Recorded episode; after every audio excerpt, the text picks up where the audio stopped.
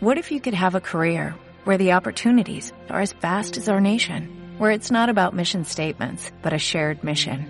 At U.S. Customs and Border Protection, we go beyond to protect more than borders, from ship to shore, air to ground, cities to local communities. CBP agents and officers are keeping people safe. Join U.S. Customs and Border Protection and go beyond for something far greater than yourself. Learn more at cbp.gov/careers. Mitos y leyendas del Perú. El pueblo de Narigualá. A pocos kilómetros de la ciudad de Catacaos, Piura, en Perú, existe un pueblecito llamado Narigualá.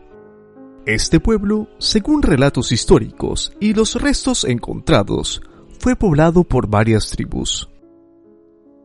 En tiempo en que los tayanes poblaron esta ciudad, vivían formando ayllus que se dedicaban al pastoreo y la agricultura. Al tener noticias de que el conquistador Francisco Pizarro se encontraba cerca del pueblo, se llenaron de espanto y se enterraron vivos con todas las riquezas que poseían, a fin de que los españoles no se apoderaran de ellas. También dicen que este pueblo tenía un grandioso templo dedicado al culto del sol, adornado con objetos de gran valor. Entre estos objetos existía una campana de oro. Al descubrirla, los españoles se llenaron de admiración y aumentó más su codicia. Se arrojaron para capturar la campana, pero ella se desplomó y cayó al suelo, hundiéndose y no fue posible encontrarla a pesar de los esfuerzos de los españoles. Hoy este pueblo tiene pocos habitantes y todavía existen paredes de casas antiguas.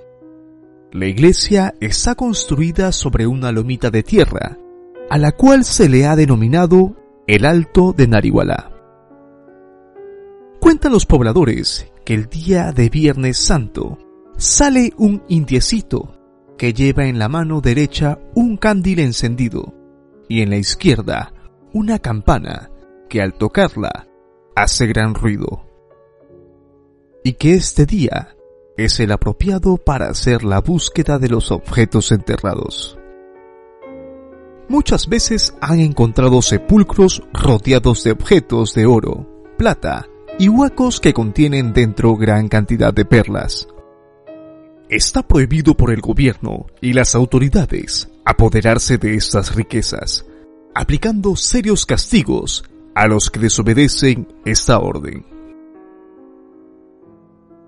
Para más historias, encuéntrame en YouTube, iBooks y Spotify como David Córdoba. Y próximamente, mi nuevo programa, Leyendas Urbanas del Mundo. Estuvo con ustedes David Córdoba.